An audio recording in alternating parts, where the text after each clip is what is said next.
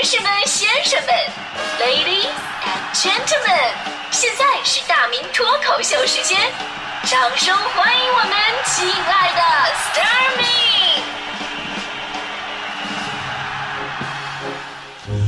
欢迎各位来到今天的大明脱口秀，我是大明。今天这个话题呢，说实话让我想起了之前流传的一个段子，说有一姐们啊网恋啊，网恋呢还不找这个国内的，非得找这个老外啊，呃，于是呢开始在网上啊一顿搜罗，呃，当然了，也不是说所有的老外都能找，他屏蔽了中东的，因为太危险；非洲的，因为太贫困；美国的是太开放，都给屏蔽了。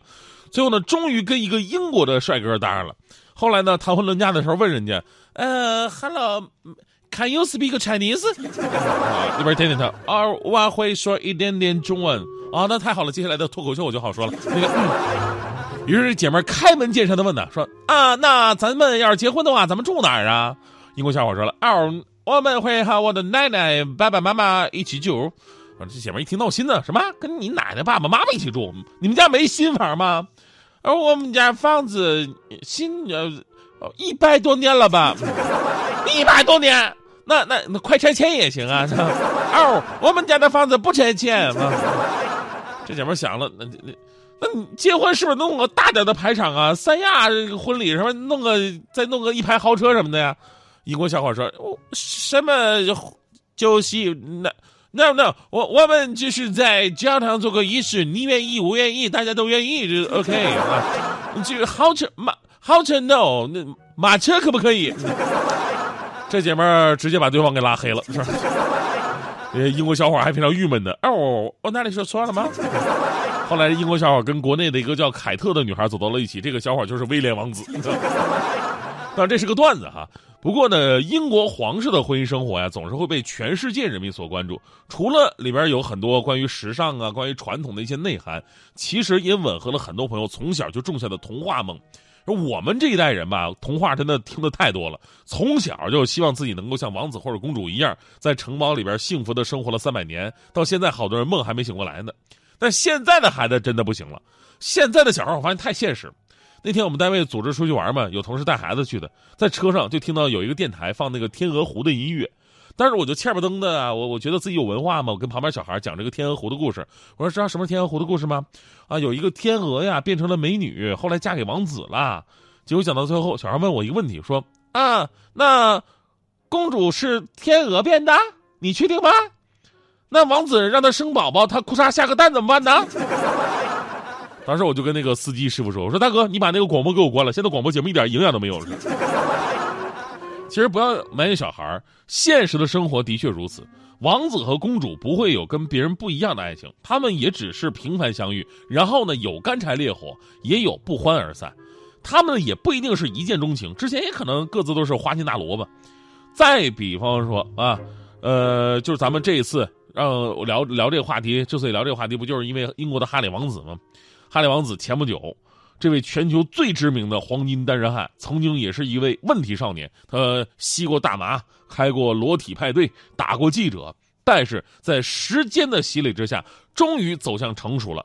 他呢，跟美国女演员（括号十八线的）名字叫做梅根·马克尔，俩人终于是幸福的订婚了。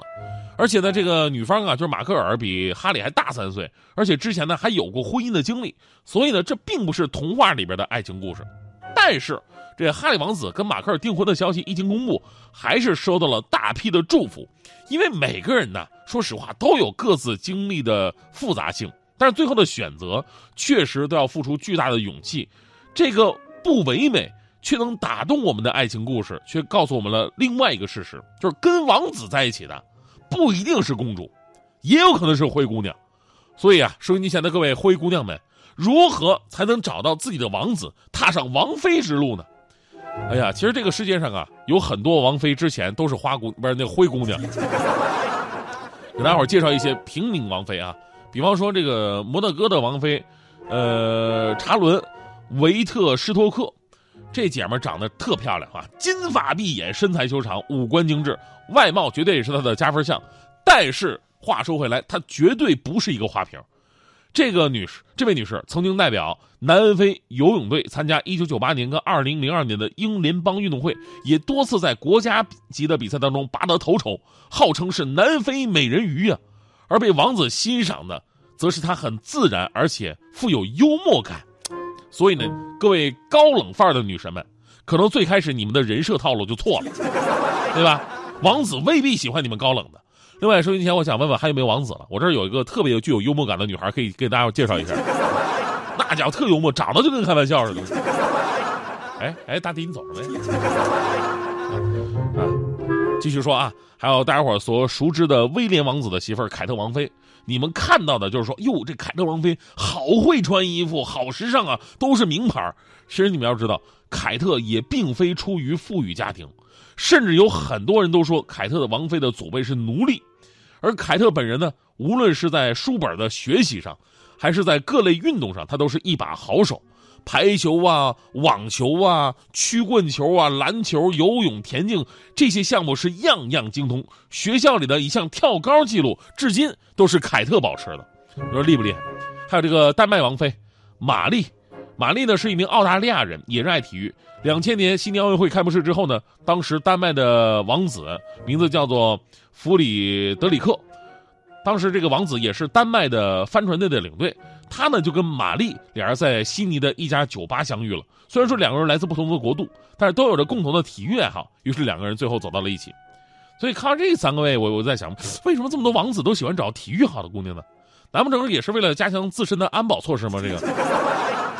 还有呢，呃，让我们媒体人比较骄傲的一位，就是西班牙的王妃，名字叫做莱蒂西亚·奥尔蒂斯。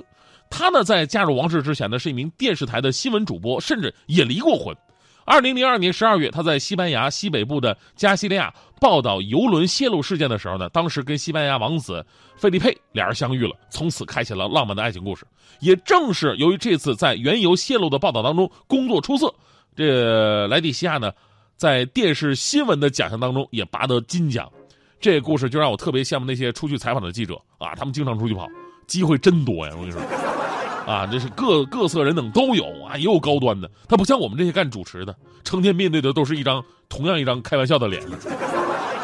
所以呢，这些灰姑娘终成王妃的故事，也激励了我们每一个平凡的人。不是你把自己打扮成公主的样子，就真的变成公主了。世界上最可悲的就是没有公主的命，但是得了公主的病。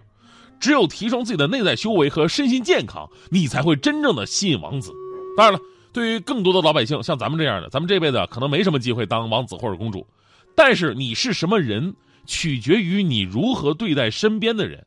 正所谓爱情里边，两个人都是平等的。你想啊，你把你的老婆当公主一样对待，那么你不就是王子了吗？对吧？你把老婆当皇后，你不就是皇帝了吗？你把老婆当保姆，那你不就成保安了吗？你把老婆当丫鬟，那你不就是太监吗？所以呢，想当皇帝还是想当太监，就看你对待老婆的方式。其实反过来一样啊，你把我们老爷们当国王，那你不就是王妃吗？同意的请点赞。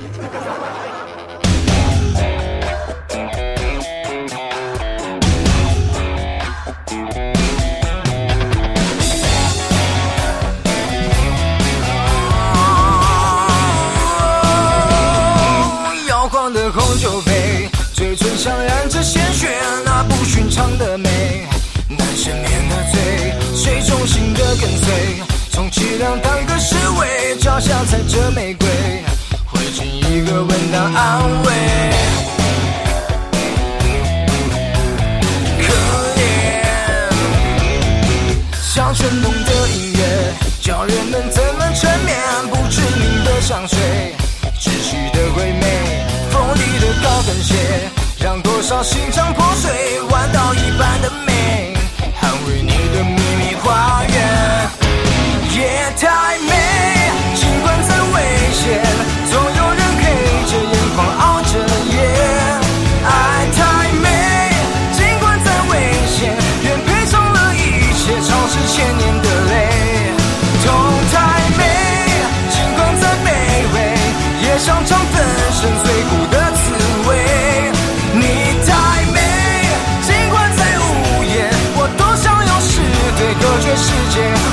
的王妃，我要霸占你的美。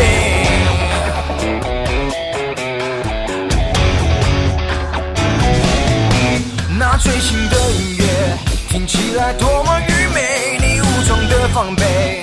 伤你的是谁？靠近我一点点，